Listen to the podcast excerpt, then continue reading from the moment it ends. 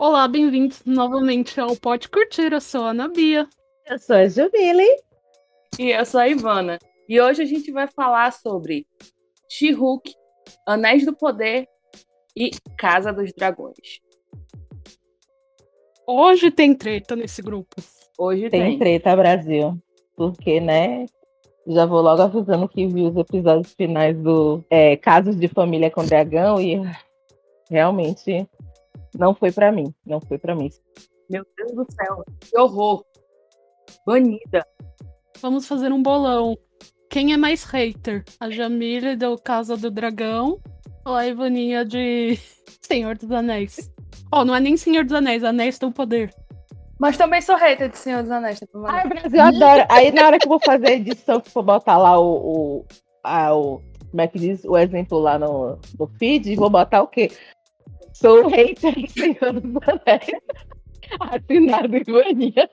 Não, é, eu já vou ganhar meus haters. Jamile tá pronta pra me fazer ser odiada pelo mundo nerd. Ah, não tô, não tô, não tô. Adoro. É tudo pelo clique, amiga. É tudo pra, pra, pra chamada. É só o byte. É, é o byte. É, pois é. A gente tá pelo clique byte aqui. Mas vamos lá, né? Falar do que interessa. Vamos começar por She-Hulk novamente?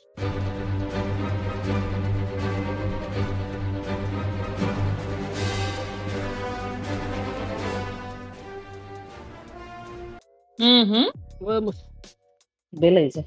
Podem começar. Fiquem à vontade. A She-Hulk é, é, aquela, é, vai ser a série que, é um, que a gente não vai ter uma discussão aqui, unânime entre a gente, maravilhosa.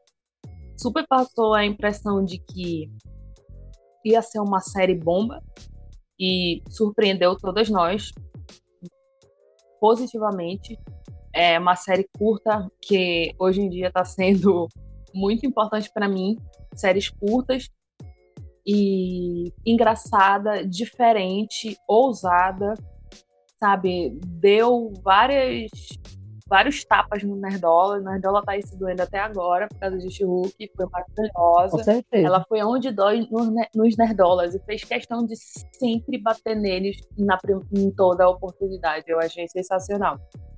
Achei também bom é, que não se prendeu muito, muito, né, ao universo Marvel. Ele, ela, é, a série conseguiu meio que é, contar uma história sem estar muito amarrada uh, em todas essas narrativas que a Marvel tá, cria e tenta criar e que e uma hora vai dar ruim, eu acredito. De vez em quando tá dando ruim, né? Mas colocou o necessário, sabe? Sem deixar a série perder o ritmo, é, sem perder o ritmo dela. É, eu lembro que na gravação que a gente que não, que não rolou, eu tinha falado da, da personagem da. Ah, esqueci, o nome dela é Titânia, né? Isso. Isso. Eu tinha falado que. Eu nem lembro o que eu tinha falado, mas o que eu quero dizer é que ah, durante o, os trailers né, de divulgação da série, ela foi vendida como uma vilã. Pelo menos eu estava comprando ela como uma vilã e ela não foi uma vilã. Eu acho que não foi nenhuma expectativa que foi que foi criada e não deu certo, porque assim, eu, não, eu assisti She-Hulk sem expectativa nenhuma. Mas Zero eu, também. Então, assim, aí eu fiquei meio assim, e eu também achei muito uma personagem muito deslocada, sabe? Em comparação aos outros personagens do, da série. Mas não é algo que me desagradou, é só um, um parêntese que eu estou colocando. Mas Hulk maravilhosa, vale muito a pena assistir. Segunda temporada, aparentemente, né? Já vai ter uma segunda temporada. Eu vou lá assistir, linda e maravilhosa. Sim, eu, eu, eu concordo com você que quebrou as nossas expectativas. Eu, até porque eu não estava esperando nada, Brasil. Eu fui esperando um total de zero coisas e recebi tudo.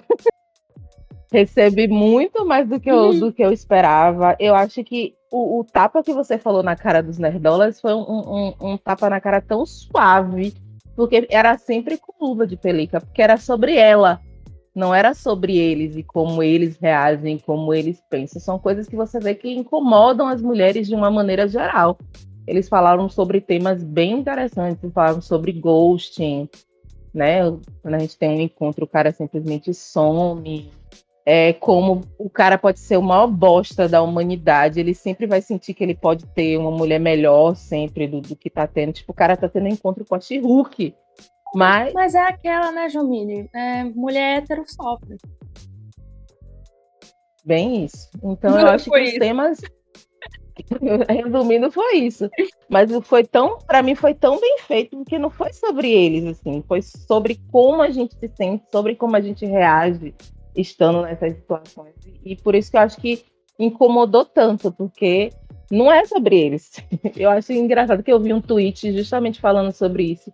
Homem branco, hétero, tem que entender que nem tudo é sobre ele. Não era para você, não foi feito para você. E se conforme, meu amigo, que não era isso que era a proposta. Em relação à Titânia, eu, eu não me incomodei dela ter quebrado a expectativa. Porque eu acho que, que foi aquela coisa assim, sabe, de, de bem de quebra de, de. Como é que diz? Esqueci a palavra. Mas você já vai esperando que vai haver uma rivalidade feminina, sabe? Quando você assiste alguma coisa que é feito para a mulher, você já vai esperando que automaticamente eles vão fazer uma rivalidade feminina de qualquer forma. E eu gostei de, assim, de ter quebrado essa expectativa. Claro que ela ficou realmente, eu concordo com você, ela ficou meio que voando, assim, no. Ela ficou voando meio na temporada e tal. Mas o fato de ela não ser a grande vilã, para mim, quebrou essa coisa de não ter essa rivalidade feminina que você já espera que vai ter, entende?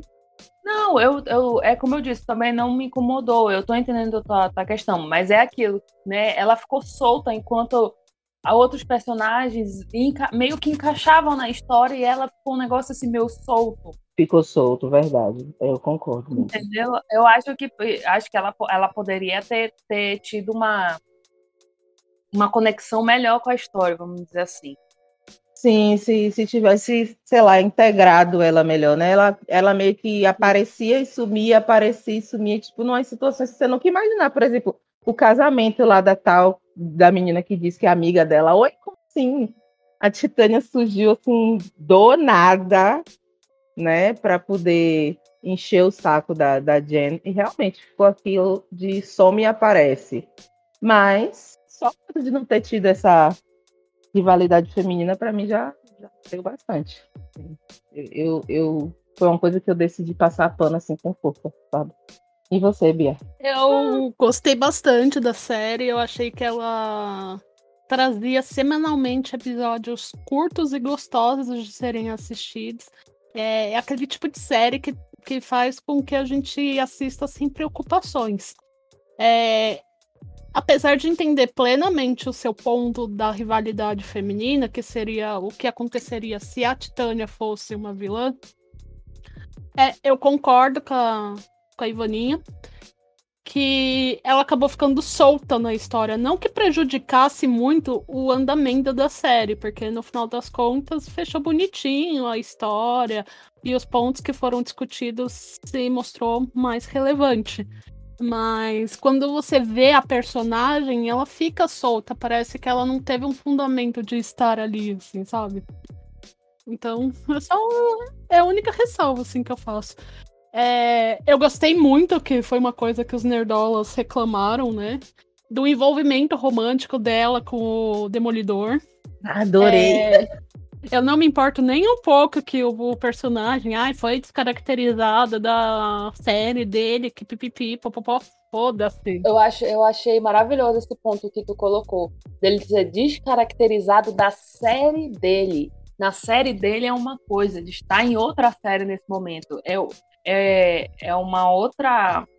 É uma outra leitura, Isso, é uma outra abordagem, né? uma outra leitura do personagem e ele está com personagens diferentes, com pessoas diferentes. Então é óbvio que vai rolar uma diferença, pô. Como todo mundo, né? A interação que eu tenho aqui com vocês é diferente da interação que eu tenho, sei lá, com meus pais ou com outros amigos meus. Claro, porque a gente é tipo, bem mais legal. É, é natural. Pois é. Concordo. Absolutamente. Aqui, aqui é uma exalação de charme, carisma, né? É isso aí, Brasil. Mas em resumo da época, adoramos She-Hulk, né? Eu acho que é unânime. Adoramos.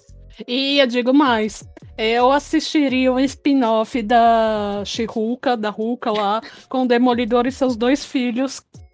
Tipo, na, vida sub... suburbana da, dos Estados Unidos.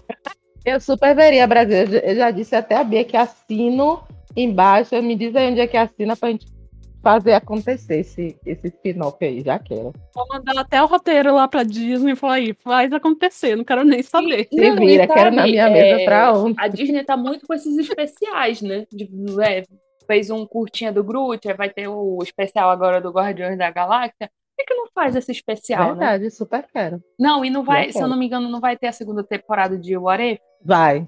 Já tá confirmado já. Pode ter também um episódio. É verdade. Eu, eu ia falar isso. Qualquer coisa mete na conta do Warif e tá tudo certo. Porque o Warif foi criado exatamente para isso. Eu vou fazer dinheiro com a história que eu quiser, do jeito que eu quiser. E é isso, aceitem que dói menos. Inclusive o Kevin mudando alguns traços da história no final lá da temporada de She-Hulk também me remete a esse pensamento do tipo, eu vou escrever a história do jeito que eu quiser e tá tudo certo. Gente, o Kevin para mim foi genial. Foi uma tirada assim, tanto que é, o pessoal surtou assim, né? Depois, ah, não precisava. Sempre os, nerdolas reclamando do, do que é desnecessário. Mas é essa crítica de você ficar exigindo coisas demais de uma é, empresa que está querendo fazer dinheiro e está querendo fazer dinheiro da melhor forma possível, que é tentando agradar a gregos e a troianos. Então você tem produção para todo mundo, para mulherzinha, como eles dizem, né? Para nerdola raiz e tal. O Arif abre possibilidade para fazer, sei lá, qualquer, literalmente qualquer coisa, até Vingadores Zumbi. Então, só o povo entender que nem tudo vai ser feito para eles e acabou. Né? Eu adorei aquela coisa do Kevin. Pois é, eu, eu gostei dele, dele se permitir. É, não é dele, né? Dele porque é ele que manda, né? Mas assim, de se permitir brincar também. Sabe? É, o último episódio é, é totalmente fora da, ca da caixinha para mim, sabe? Totalmente fora, é, diferente tu vai esperando uma coisa, e tu vem assim, ah, lá vem aquela mesma coisa de sempre, entendeu?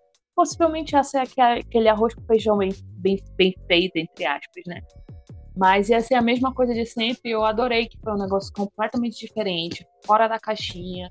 E brincando com, com, com esse bastidor da Marvel e tudo mais. Adorei ela perguntando do X-Men. Adorei, porque eu que amo X-Men, é o que eu tô querendo, entendeu? Eu quero algum. Me dê, me dê alguma coisa Marvel de X-Men, sabe? Então, foi sensacional. Amo, amo, amo, amo. Eu tô, eu tô surtando também, porque X-Men é o meu grupo favorito, sempre foi. Caguei pra Liga, Liga da Justiça, caguei pra Vingadores. Meu grupo sempre foi X-Men. Sempre foram os, dif os diferentões sabe? Então eu, eu tô surtando para ver o que, é que, eles vão fazer e, e como eles vão introduzir. Se bem que eles já deram uma pitadinha, né, no Miss Marvel, dizendo que ela é mutante. Pelo que eu entendi, vai rolar também alguma coisa disso em Wakanda Forever com o Namor e tal, mas já quero. Eu não tô tão empolgada assim como você para ver o que, que eles vão fazer, porque eu acho que vai ser anos de enrolação. Mas eu concordo com você que eu sempre gostei muito do X-Men. Eu gosto desse universo de explorar poderes inimagináveis e pessoas com poderes assim, tipo, peculiares, vamos dizer assim, né? Eu acho bem interessante isso. E às vezes até inúteis, tipo anjo. Sabe pra quê? Pra nada, né? Mas sempre tem, né, nesse, no, nos filmes, um personagem inútil. Novo inútil. Verdade. Sim. Verdade. Mas eu, eu, eu amo, eu quero ver um, um X-Men bem feito e, e, que eles parem de ficar pensando na Fênix Negra e se for chegar na Fênix Negra, que tenha um desenvolvimento bom até chegar lá, porque esse surto de estar tá indo bem daqui a pouco me mete um, um Fênix Negra no meio da história é horrível. Mas enfim, Brasil.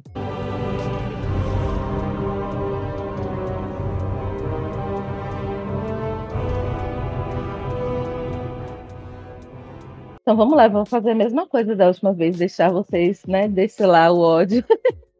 E, eu digo, e aí eu deixo o meu no final. Eu não tenho tanto ódio pra destilar que nem a Ivaninha, mas eu concordo com a maioria das, do hate que ela vai jogar. Isso! Chocada com isso. Chocada com o quê, rapaz? Chocada Você com me o quê? É, Que você tomou o posto de hater desse podcast aqui, definitivamente. não, ela só tem pontos muito fortes em relação ao show. Não, vamos lá. É, vou começar falando que não sou a maior fã, né? Não, nem sou fã de O Tolkien. Senhor dos Anéis. Nem do Tolkien, porque assim, né? Nunca, nunca vi nada sobre, então é meio coisa eu falar sobre isso. Então, assim, não sou fã, então, assim, a, a mitologia em si, ela é meio estranha pra mim, sabe? Ela não, não me pega como outros fãs. Eu já eu assisti Senhor dos Anéis, porque, né, aquela coisa, né? Senhor dos Anéis, cinema, não sei o quê, tem que assistir. Assisti, inclusive assisti no cinema, se eu não me engano, Duas Torres. Uma, meu Deus, sofri assistindo aquele filme. Então, assim, eu fui assistir Anéis do Poder pelo hype, não vou ser, não vou ser hipócrita, fui pelo hype, não fui porque, tipo, nossa, Senhor dos An- Anéis do Poder, Senhor dos Anéis, preciso assistir, sabe aquela papagaiada? Não foi por isso, foi pelo hype, porque todo mundo tava falando, e também porque vendo ah, o trailer da série, gente, é muito lindo. É muito lindo, isso é inegável, não tenho como negar. É muito lindo. Então, assim, eu fui assistir e, gente, de verdade, eu fui de coração aberto. Eu não estava querendo não gostar. Eu estava querendo que, ela, que finalmente a franquia me conquistasse de alguma forma, sabe? Eu tava querendo, mas não rolou. Eu achei uma série cansativa, os episódios muito longos, muito longos. O fato de dos episódios ter um ritmo devagar também não ajuda. Porque assim, você põe uma- um, um episódio de uma hora, uma hora e dez, tinha alguns episódios de uma hora e dez, você tem que conquistar a pessoa ali durante uma hora e dez num episódio, porque não é um filme, é um episódio, vai ter uma continuação. E ela não conseguia me fazer isso, ela não me prendia, se perdia, eu- ela se perdia muito para contar a história, entendeu? E às vezes eu sentia que eles, que pelo menos nos últimos episódios, era aqueles cinco minutos finais que eram pá, um impacto. Ou seja, eu tinha que esperar uma hora para ter alguma coisa. Eu gostei, eu gostei do último. Eu ia falar, gostei muito, porra. Vou ser mentirosa, né? Ela tá mentindo. Mas eu gostei do último episódio. Eu achei o último episódio um pouquinho mais dinâmico, entendeu? Co- Conseguiu me prender mais do que o resto da temporada. Então, assim, mais uma vez, é, a trilogia, a franquia, a saga, o caralho a quatro não me conquistou. Eu não, não li, nem sinto vontade de ler as obras do Tolkien. Não, também nunca tive essa vontade, mas, assim, pelo que me, me relataram, também é um livro mais denso, mais cheio, de, sabe? Também é, o ritmo também é lento para chegar num ponto central da história. E, e, pelo visto eles quiseram trazer isso para a série. Só que assim, para mim, são a literatura e uma obra uma obra de TV ou um filme são diferentes. Você tem que você tem que achar um jeito de adaptar. Eu acho que não para mim não rolou, sabe? Para uma segunda temporada, eu provavelmente não volto, sabe? Provavelmente não volto. Eu acho que eles têm que modificar muita coisa em como eles vão contar essa história, porque ela tem que ser mais ágil, ela não pode ser muito confusa. Às vezes ela era ela era ela demorava tanto para chegar num ponto que eu ficava confusa do que eu me perdia, porque eu tenho esse problema que se você não sabe me contar, eu me perco já, sabe? Já já tô na terra 2. Então às vezes acontecia isso, eu me perdia pra caralho, sabe? Em algumas situações não sabia o que estava acontecendo. E aqui eu vou, eu vou usar um exemplo que eu tava até fui até assistir o, o vídeo da Isabela Boscov com o Roberto. Não sei falar sobre o nome dele, gente. Desculpa. É, tava assistindo que eles fizeram um apanhado da primeira temporada. E foi um negócio que eles falaram assim que os núcleos, eles não se conectam. A gente chegou no último, não se conectam assim, porque chega uma hora na história que todos os núcleos têm, é, se juntam, se encontram, vamos dizer assim. E a, a, a expectativa era que seria o quê? Lá pro penúltimo, último episódio, houvesse esse link entre eles, né? E não houve. Sabe, os anões se perderam. A gente nem ouviu mais falar dos anões no último episódio. O Hobbit, no penúltimo episódio, cagou-se. Sabe? Nossa, o núcleo Hobbit, gente, não rolou, não gostei. Confesso que eu tenho um pouco de ranço de Hobbit, tá? No Senhor dos Anéis eu também não gostava de Hobbit. O grandão lá que aparentemente. Aparentemente não, né? É o Gandalf. Mano, aquela cena da, da Hobbit se despedindo, 10 minutos, gente. 10 minutos se despedindo pra quê? É só uma despedida. Tipo, não é vida real, sabe? Que tem que durar 20 minutos uma despedida, aquela coisa chata. Sabe? Apenas vai, né? É, tipo, vai-te embora. De aí, galera, pô, foi mal, sabe? Põe uma velocidade 5 aí e, e vai. Cara, acho que, sem brincadeira, para mim, a minha sensação é que aquela cena durou 10 minutos.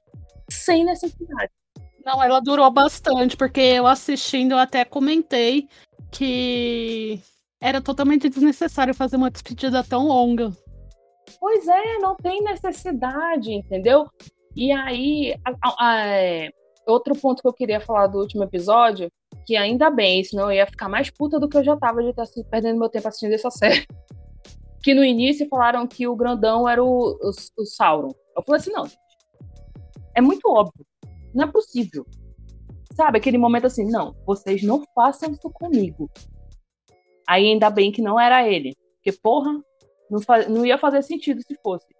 E aí, e, ficava, e ficou naquela, né? Se eu não me engano, durante a temporada, se o Gandalf ia aparecer ou não ia aparecer, se iam falar dele.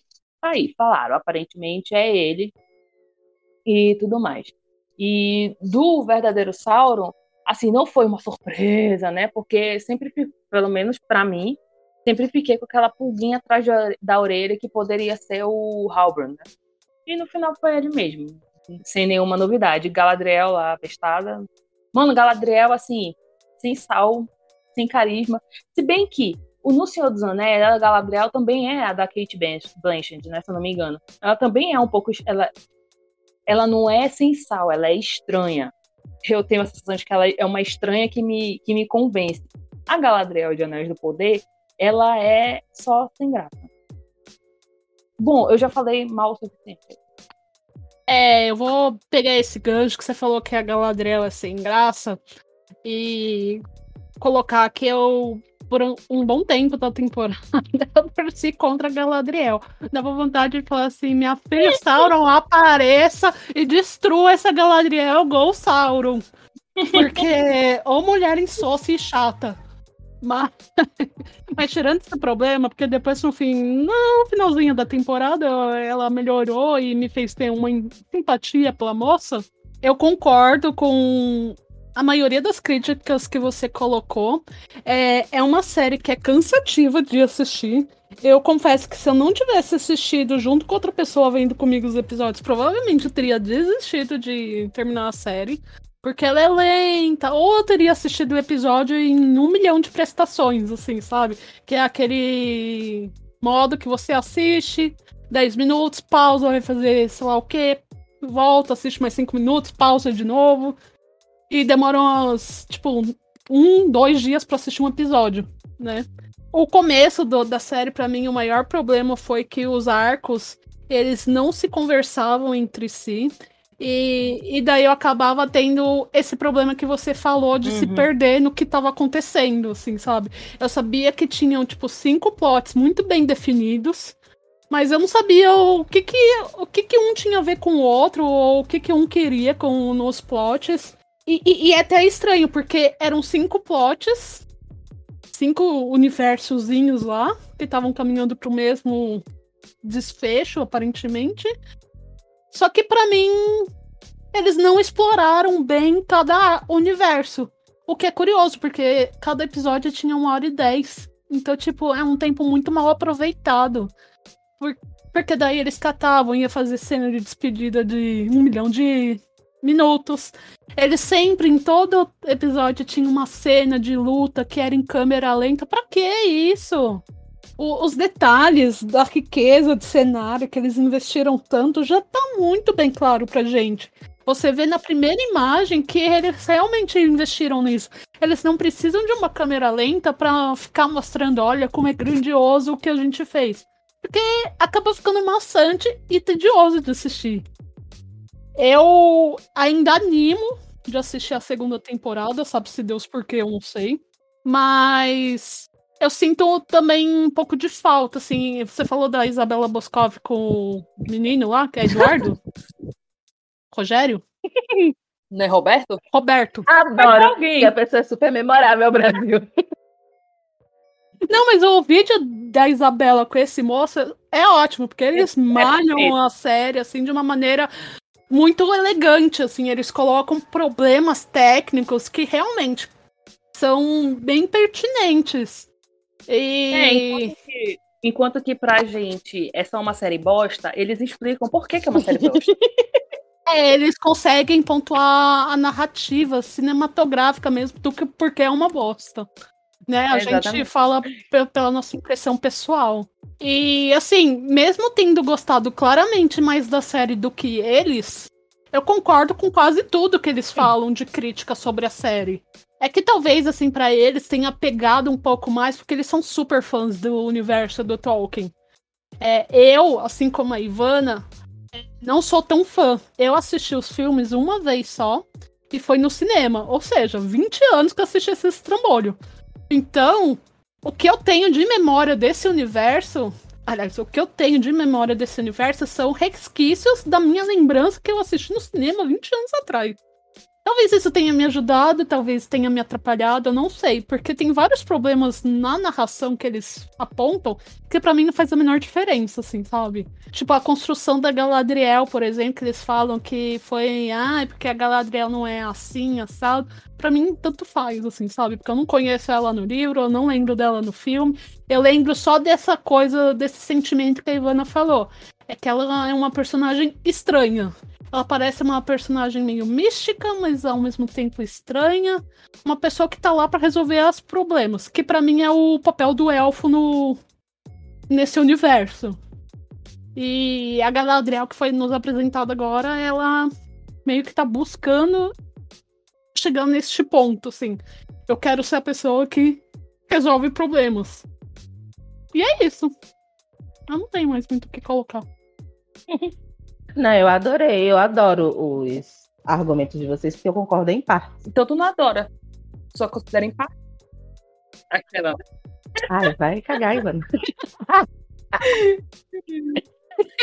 eu vejo, o que eu quero dizer é que apesar de ter gostado, eu vejo os problemas. Não é como se por eu ter assim gostado bastante, né? Porque eu gostei, sim isso não isso me deixasse cega para os problemas da série. Por exemplo, a questão do da câmera lenta que vocês falaram. Realmente, se você exagera demais um efeito narrativo, esse efeito perde a importância. Realmente, você ficar colocando câmera lenta o tempo todo, aí vai passar num cenário, não tem nada a ver, tipo, não tá contando nada. Mas o cenário tá passando em câmera lenta, tipo, caguei né? Aí quando começa uma batalha que eles estão usando o mesmo recurso da câmera lenta, tipo, você fica assim, já vi isso tipo umas 50 vezes. Desde que a série começou, já não é mais novidade, já não tem mais nem o wow factor, né, na, na coisa. Então, realmente, a repetição atrapalha. Eu concordo. A Galadriel, eu sinto que o povo estava esperando a Galadriel da Kate Blanchett, que é uma mulher mais. Tá, mais velha, entre aspas, porque ela já é velha, né, gente? Ela deve ter bastante tempo aí já na série, porque é e tal, aquela coisa. Mas o nível de amadurecimento dessa Galadriel que viu todo esse percorrer da, da Terra-média e essa Galadriel que a gente viu agora, que é bem no começo da história, que a gente sabe de onde ela está partindo, do trauma dela com o irmão e tal, eu acho que seria esperar o nível de amadurecimento de uma adolescente. Você vê que é um rei anterior, muito anterior ao Elrond. Até o Elrond é um cara bem, bem novinho, considerando os padrões élficos, né? É, ela, em um momento, me deixou chateada, assim. Eu não estava esperando muita coisa da, da atriz. Para uma primeira temporada, é você colocar as peças no tabuleiro e você acertar para a gente ver para onde a história está indo. E, assim, eu acho que isso a série conseguiu. A série me colocou onde deveria estar. A diferença entre esse Anéis de Poder e o Senhor dos Anéis em si, para mim, é que no Senhor dos Anéis a gente tinha já um inimigo estabelecido, que era o Sauron. Então todo mundo, todos os núcleos estavam trabalhando, né, em conjunto, vamos derrotar o Sauron. Então meio que você já tinha um propósito que unia todo mundo.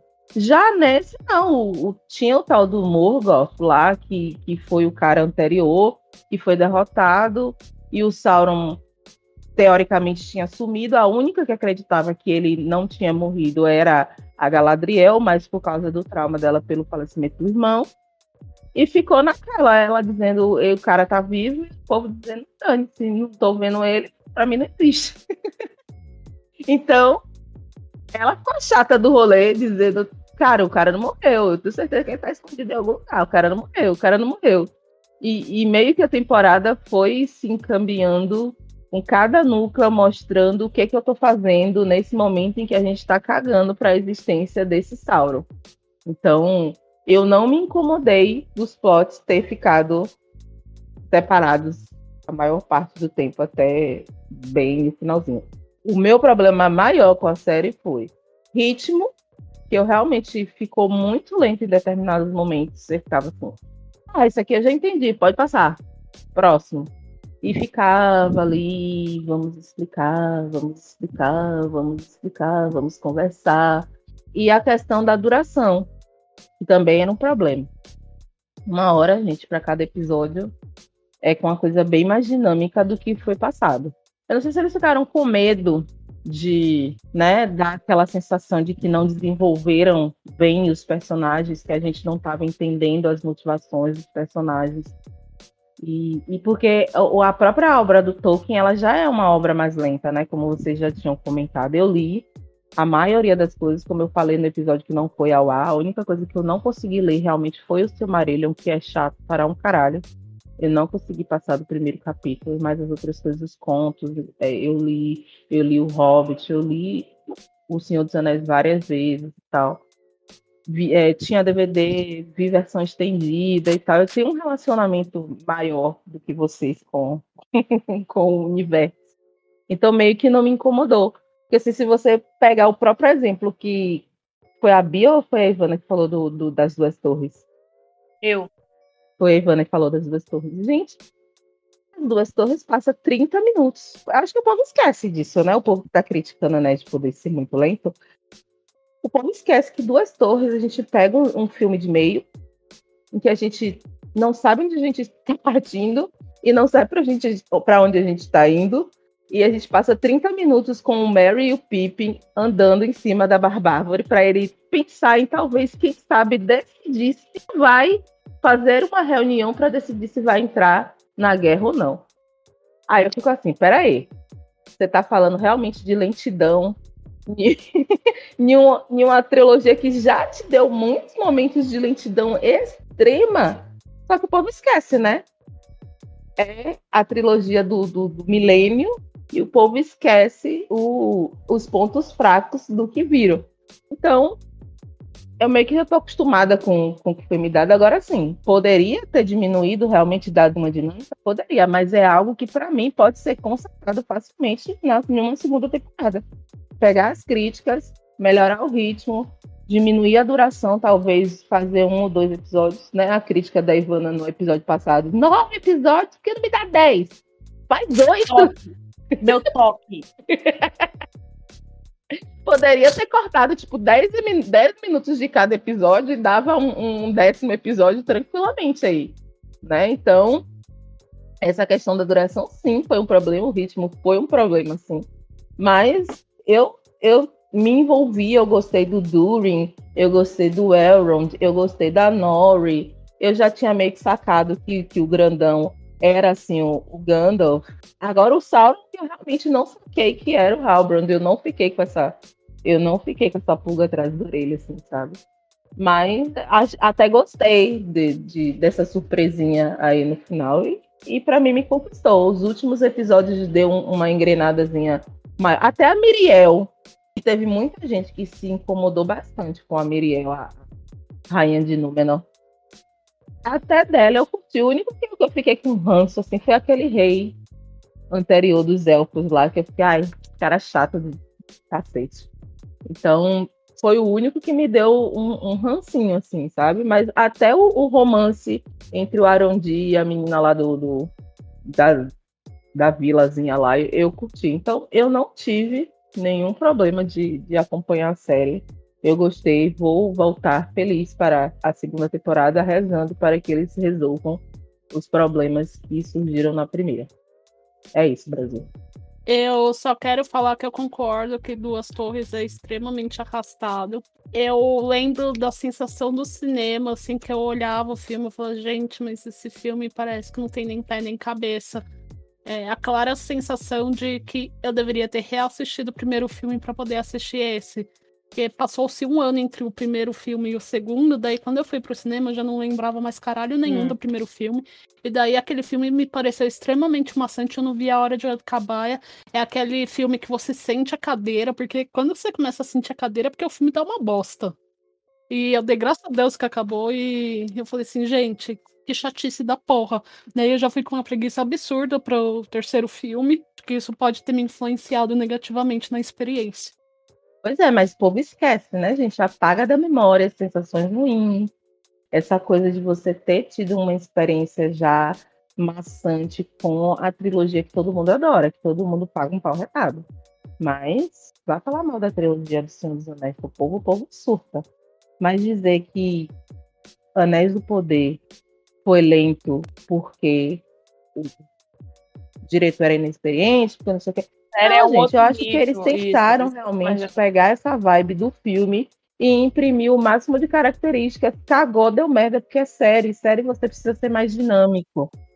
Porque, e, porque série é um outro esquema, entendeu? Funcionou e tem muitas aspas, né? Porque agora, quando você assiste a trilogia toda, você para assim, não, agora eu já tenho uma história completa, eu entendo onde é que eles estão aqui e tal. É uma outra coisa. Mas dizer que, ah, porque é a série, porque é, é cagada e não sei o que, eu, não, eu, eu pessoalmente não concordo, entende? E eu acho que é super uma coisa que dá para resolver eles agora entenderem. Precisamos fazer o que for necessário para a série dar certo e não ficar preso em agradar gregos e troianos, pensando no, na trilogia né, do, do Peter Jackson que foi para o cinema. Então, se eles decidirem que vão fazer dar certo, o visual eles já acertaram. Como a própria Ivana falou, é lindo para um caralho. É muito, muito, muito lindo. Você viu que eles realmente gastaram dinheiro no negócio. É muito bem feito. Então, se eles decidirem acertar direitinho os pontos que ficaram mais fracos na história, eu acredito sim que vai ser sucesso, gente. Eu não cobro tanto de uma primeira temporada de série. Né? É, eu concordo muito com uma coisa que a Isabela e o Roberto, né? Esperamos que seja o Roberto. Esperamos, né? Falou é que eles investiram tanto dinheiro nessa série, eles poderiam ter pego uma parte desse dinheiro e reservado para show, showrunners melhores, uma vez que já existia uma expectativa em cima desse universo. Diferente de Game of Thrones, que quando criaram a série, os showrunners eram mais inexperientes. Então, tipo, o povo comprou o que apareceu, assim, não tinha uma grande expectativa. E como a história é boa, né? Tipo, o livro com história boa tem de bons filmes, séries e afins, né? Então funcionou.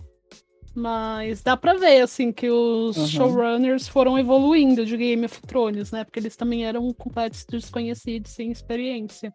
Entre muitas aspas, porque para mim só funcionou enquanto o velho caquético do, do Martin estava na parada. Quando ele saiu, cagou tudo totalmente. Então, há muitas controvérsias nisso negócio.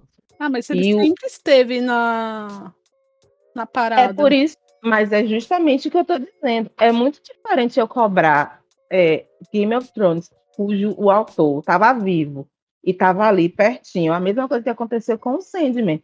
Sandman, a adaptação para mim foi maravilhosa. Agora o Neil Gaiman estava ali segurando rédea curta para a adaptação sair do jeitinho que ele queria. Assim como Martin, todas os primeiros, as primeiras temporadas do, do Game of Thrones. Quando ele decidiu assim, gente, tô começando a cagar pra esse negócio aqui. Esses, esses é, showrunners estão me dando nos nervos. Vou desistir desse, desse troço aqui. O negócio começou a.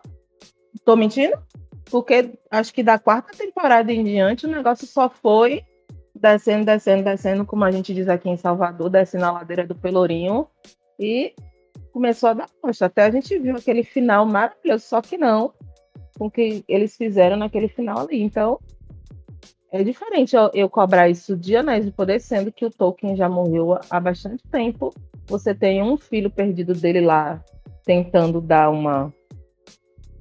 tentando dar um suporte, mas não é a mesma coisa do que o autor do, do, do universo tá ali juntinho, né? Dando, dando esse apoio de até entender as intenções do que deveria ser passado na tela ou não.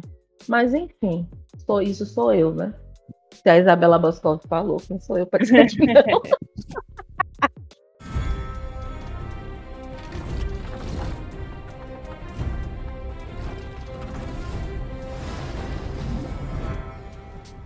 eu acho que eu vou fazer o oposto. Agora eu vou começar falando, porque. Já que eu sou a voz dissonante do, do, do, negócio, assim, para não gostar, eu acho que eu vou começar.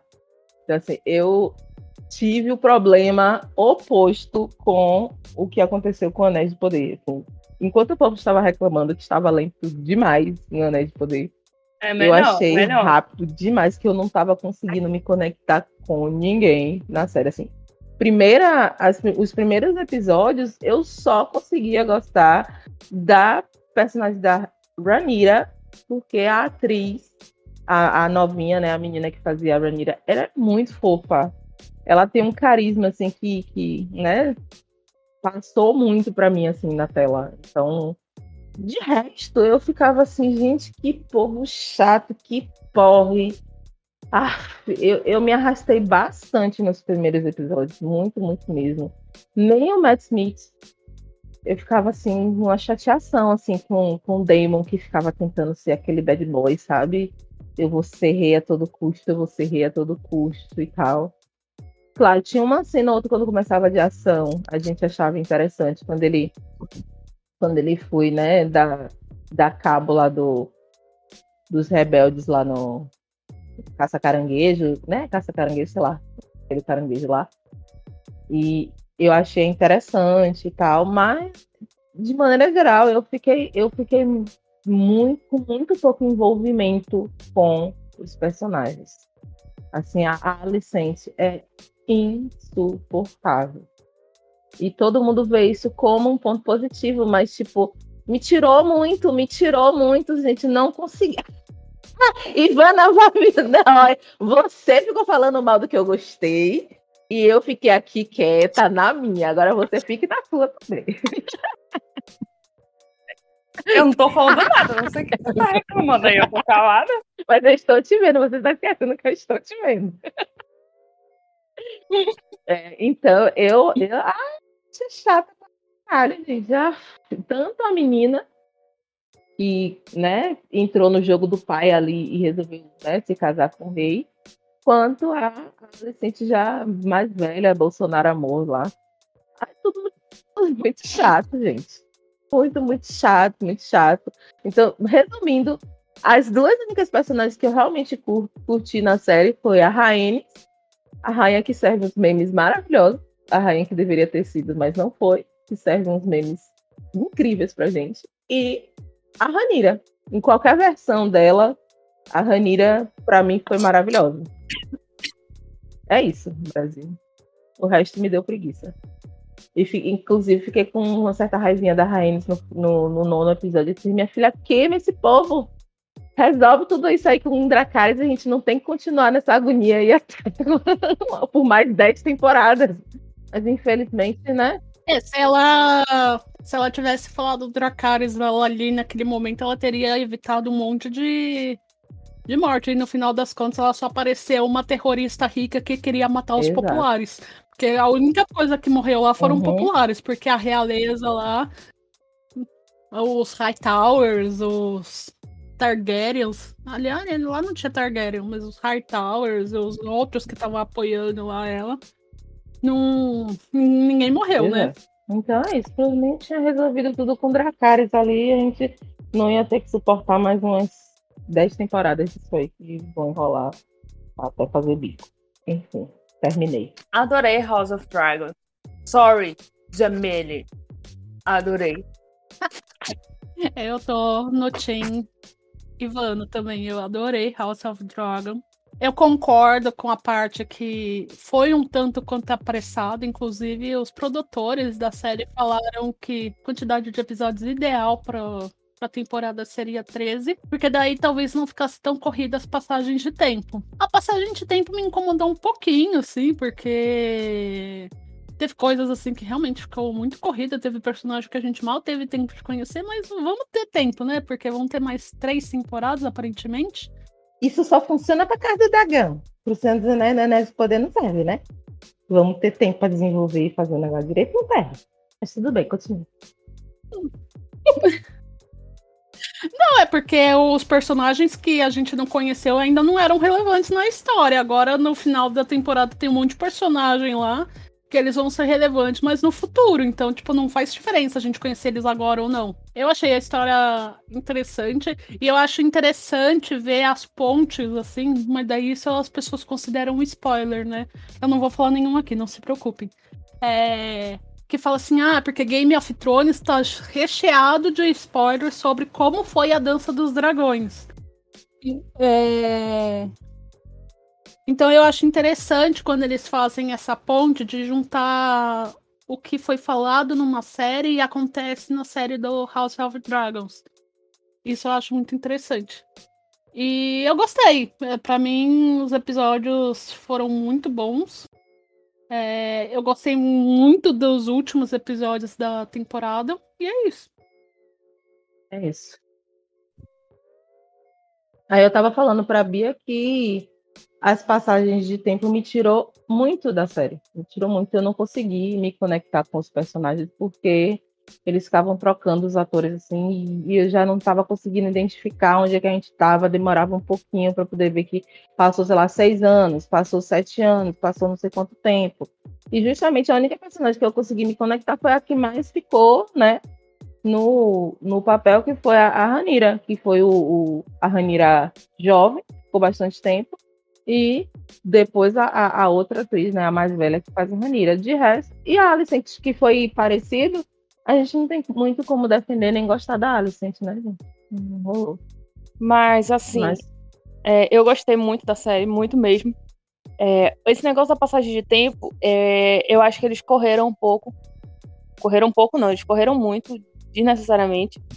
Achei que poderiam ter segurado um pouco mais, porque eu entendi a passagem de tempo da, da ranheta nova pra ranheta velha. Só que. Adoro, gente, ranheta.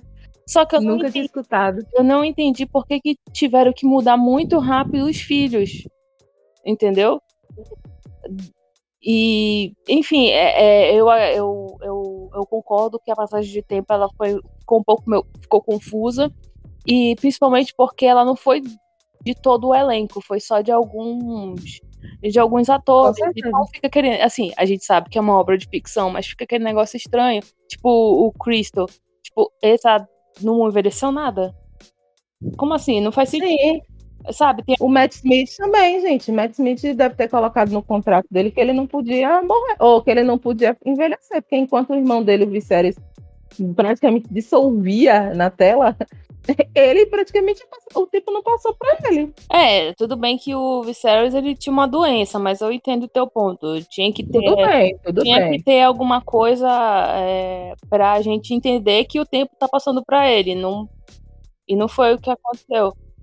Uma passagem de tempo que foi zoada foi do filho da Alicent com o filho da. Da Ranheta. Pois é, esse aí. Da Ranheta. Duas porque adolescente muito rápido quando eles tinham sete anos, um corta o olho do outro lá. E beleza, eles têm idade equivalente.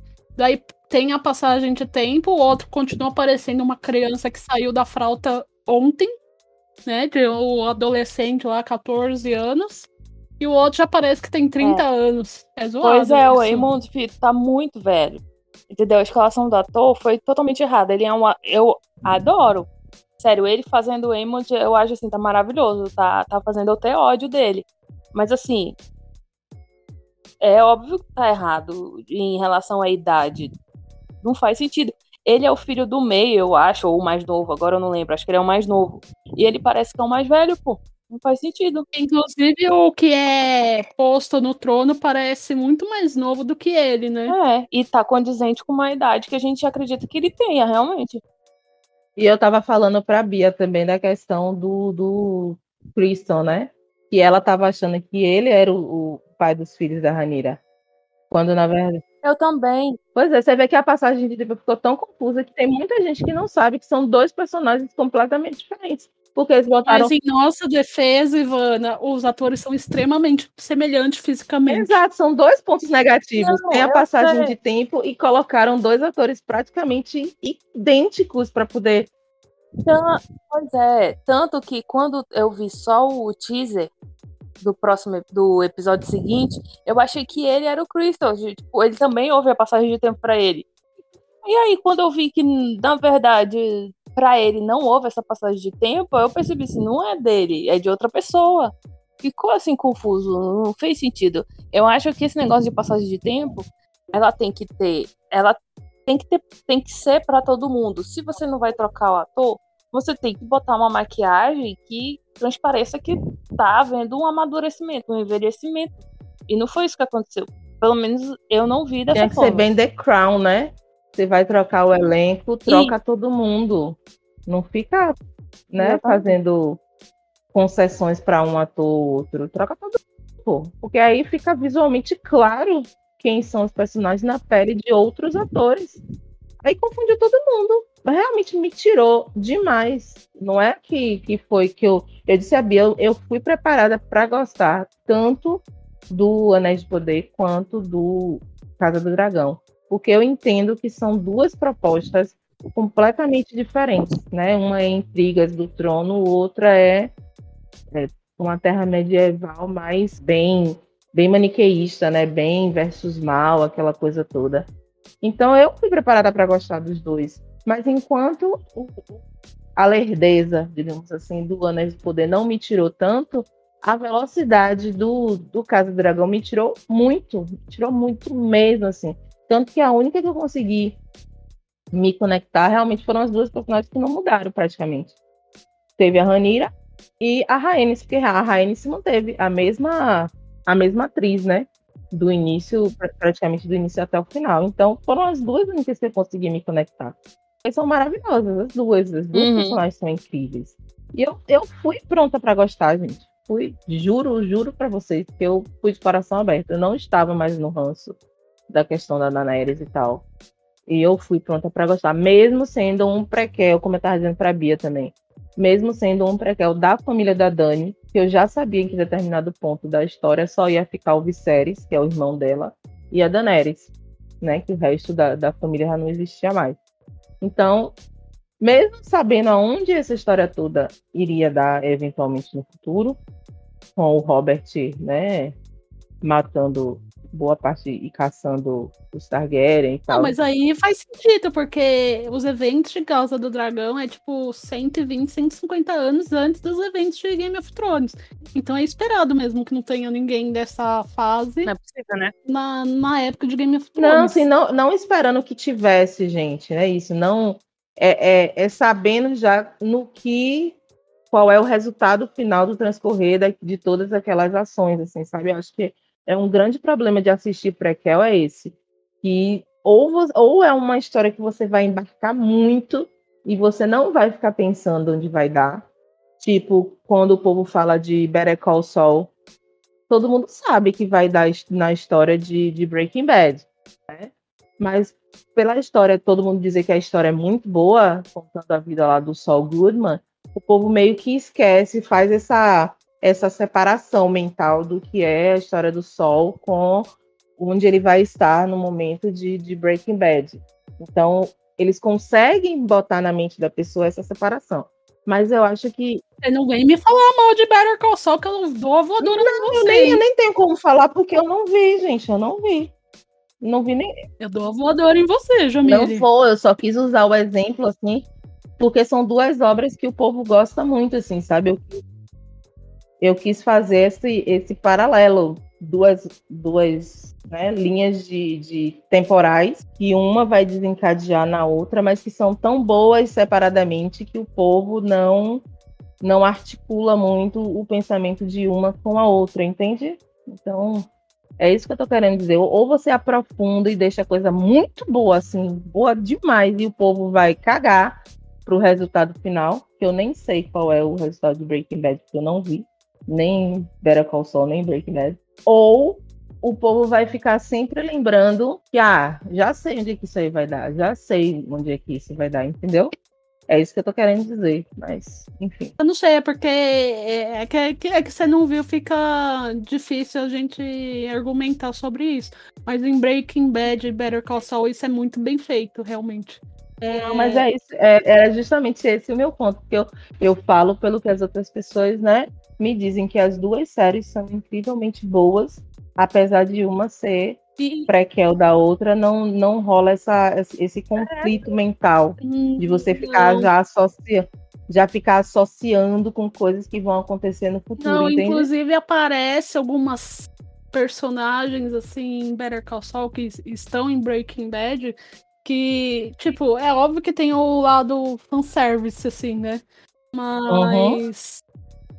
É muito legal você ver assim como o autor conseguiu criar toda uma profundidade da série do Better Call, que é antes, é, e conseguiu desenvolver de uma maneira muito boa. E eu que vi em maratona facilita um pouco isso, porque eu assisti tudo emendado, então todos os detalhes eu, eu, eu captei, assim, sabe? Porque muita gente lá no banco de séries, eles comentavam assim, nossa, passou um ano, eu não lembro mais de nada. Só que, assim, é muito bem amarrado. Os detalhes são muito bem pensados, assim. Então, isso que é extraordinário. Em... Nesse de Casa do Dragão, não tem muito como isso acontecer por causa do intervalo grande de tempo que passa entre uma sim, série e outra. Sim, sim. Mas eu, eu falo mais em relação ao sentimento, assim, sabe? Porque, como a gente estava falando da questão do ranço, de, de saber o que, que acontece com a Daenerys no final, talvez algumas pessoas fiquem com essa coisa, ah, mas que, que eu vou me importar muito com isso que está acontecendo se no final eles só quem vai sobrar é a Daenerys e ela acaba morrendo, entendeu? Acabam-se os Targaryen. Eu, eu, eu também não, inclusive isso é uma coisa que me preocupa, porque o que eu entendi é que as quatro temporadas vão ser sobre o período da época da dança dos dragões. A dos dragões, a batalha, é isso. A batalha essa batalha inicial pelo trono. Isso. E, cara, o que, que eles vão enrolar tanto com isso? É isso que. Tipo, já morreu um. Falta morrer, sei lá quantos. Né? Porque eu não sei exatamente quem é que vai morrer nessa coisa, mas com certeza vai morrer um monte de gente. E, e pronto, assim, daria para resolver na próxima temporada, sabe? É, eu não sei o que, que eles vão enrolar tanto. Então, tipo, isso me deixa um pouco preocupada e um pouco com preguiça, porque a segunda temporada vai ser só em 2024, né? Pois é, o que já eu acho, eu acho isso um eu acho isso um pecado demorar tanto tempo. É um pecado, porque assim, provavelmente, não, eu não vou reassistir os episódios tudo. Talvez eu assista, assim, quando começar, assim, porque vai estar tá todo mundo naquele frisson. Mas assim, uhum, é, inicialmente semana, eu não né? tenho intenção de rever os episódios da série. E aí, até 2024, com certeza eu vou ter esquecido boa parte ou detalhes importantes do que aconteceu para começar a acompanhar a segunda temporada. E isso é um pouco estimulante. E, e, é justamente uma coisa que, que, que não entra na minha cabeça, é que já que eles iriam dar esse tempo grande entre as temporadas, por que, que eles tiveram que correr tanto com essa, entende? Se tivesse feito duas temporadas um pouco mais desenvolvidas, 2022 e 2023, para a gente não ter esse gap, eu, eu me fascinaria muito mais com a série. Que a gente ia acompanhar. Poderia ter feito a primeira temporada aquele arco da Ranira, né? A Ranira jovem, a gente ficar uma temporada toda com a Ranira jovem. Aí eu acho que é... entra é tipo o custo da produção é, em questão. Daí o custo sempre vai pesar mais. Inclusive, eles resolveram dar essa acelerada que deram em Game of Thrones, porque tava ficando muito caro. A, a, o fato da série ter explodido mundialmente tudo que falava de Game of Thrones virava ouro, os atores cada vez mais estrelas e o Diabo 4 é, tava encarecendo muito. Então, tipo, eles. Eu acho que a intenção deles é justamente não supervalorizar o. Isso, tipo, tentar baratear um. Ninguém me perder, mas aí então não faz. É. é, eu concordo com você, mas assim. Isso não, é uma coisa que pesa muito na produção sei. da série, assim, o quão cara, ela tá ficando com os atores. Porque todos esses atores, assim, eles vão ficando mais valorizados com o passar do tempo. E quanto mais se estende o projeto, mais eles ficam em função daquilo, assim, sabe? Daí o ator vai cansando. É uma série de coisas. Mas aí seria muito mais justificável a troca de elenco, pô. Você manter um elenco naquela Primeiro, primeira, o elenco jovem na primeira temporada, desculpe, eu acabei te cortando, Ivana. Mas aí justifica muito mais a troca de elenco. Você pega aquele elenco jovem, mantém ali, paga mais caro pro cara que vai fazer o Viserys. Já que o Matt Smith não envelheceu, gente, pega o cara velho, entende? Troca o, o, de uma forma que vai fazer sentido tanto financeiramente quanto na narrativa da história. Aí você faz esse negócio atropelado e vai dar um gap de, de, de mais de um ano aí para poder a gente ver a próxima temporada. Na minha mente não entra. Mas assim, o que a gente. O que a gente não, né? Porque eu tô assistindo porque eu sou cadelinha de, de Game of Thrones. Então, assim, o, mas o que a galera espera mesmo são os dragões. E os dragões são mais caros. Gente, eu acredito assim, para quem tá assistindo a série pelos dragões, eu acho que teve muito. Teve pouquíssimo dragão. Assim, tempo de tela. Por bichinhos. Mas aí não faz família Targaryen, então, gente. Faz a revolução do Robert. Porque aí você vai ter dragão. Não. Você vai ter dragão porque ele tá caçando os Targaryen, mas você vai ter uma quantidade muito menor de dragões. Eu acho que nessa época da Revolução do Robert tem o que, uns dois dragões, ou são três, que eram os últimos três dragões que tinham antes dos dragões, teoricamente, ficarem extintos. Então faz uma época que você tenha menos dragão, mas você tenha dragão e você não precise né, gastar todo o seu dinheiro de produção para manter e custear os dragões. Mas você escolhe a família Targaryen, não quer ter dragão, aí é também, né? Não, a questão é que eles querem. É, todo mundo tá esperando dragão, a, a, a produção que não se atentou para isso. Então, assim, ficou segurando os dragões agora. Peraí, você, escolhe, você, você escolhe fazer o, o, o, o, período da família Targaryen, que praticamente é só dragão, você não sabia que ia ter dragão? Ah, é. Ah, não tem como, é só não não justifica. Ou então eles estão seguraram os dragões agora nessa primeira temporada, porque a segunda temporada vai ser só sobre. Porque a partir da segunda temporada, meio que vai ser só sobre isso, né? Porque é isso que a gente tá esperando. Tanto que a última, o último episódio, a, a, a, a cena lá da Veigar por cima do, do, do outro dragão, que agora eu esqueci. O Arrax. Isso, do Arrax, cara, aquilo dali é sensacional. É, tipo, tu vê, tipo, caralho, é agora, vai dar, vai dar merda. É óbvio que você já tava esperando a merda acontecer ao longo da cena, né? Mas assim, porra, aquilo ali falou assim, fudeu. É aquele momento assim que tu fala, fudeu. E assim, e como o último episódio vazou, eu não assisti, né? Eu esperei chegar na HBO. E aí as pessoas já estavam meio que falando, eu não peguei spoiler, mas já tava dando a entender que algum que alguém tinha morrido daquela, né? Não peguei spoiler, não peguei spoiler de quem morreu, né? Que alguém tinha morrido ou tinha acontecido aquele negócio assim muito uau! Então eu já sabia que ia vir isso. E aí, cara, eu não tava esperando a morte do, do bichinho. De verdade, eu senti muito. Foi traumática. E eu me divertia com os memes da, das pessoas zoando a vagar, porque, ai, gente, foi, foi, foi meio traumática a cena. Enfim, e aí essa espera de dois anos é uma bosta, cara, porque eu acho assim, a série termina muito bem, e aí tu espera assim, e é o tipo de série, né? Porque tem série que você consegue esperar um pouco mais, né? Esperar esses dois anos, mas House of Dragons, ficar esperando dois anos, eu acho assim muito é tempo. É muito tempo, sim. É, é, é frustrante, porque pensa quando que vai terminar essa série realmente. Porque em 2024 tem a segunda temporada, daí 2025 ou 2026 a terceira, 2027 ou 28 a quarta. É muito tempo. Pois é, agora é só aguardar. Enfim, não sofrerei nem um pouco. Eu não vou sofrer também e tudo mais, mas, pô, é, é, é foda.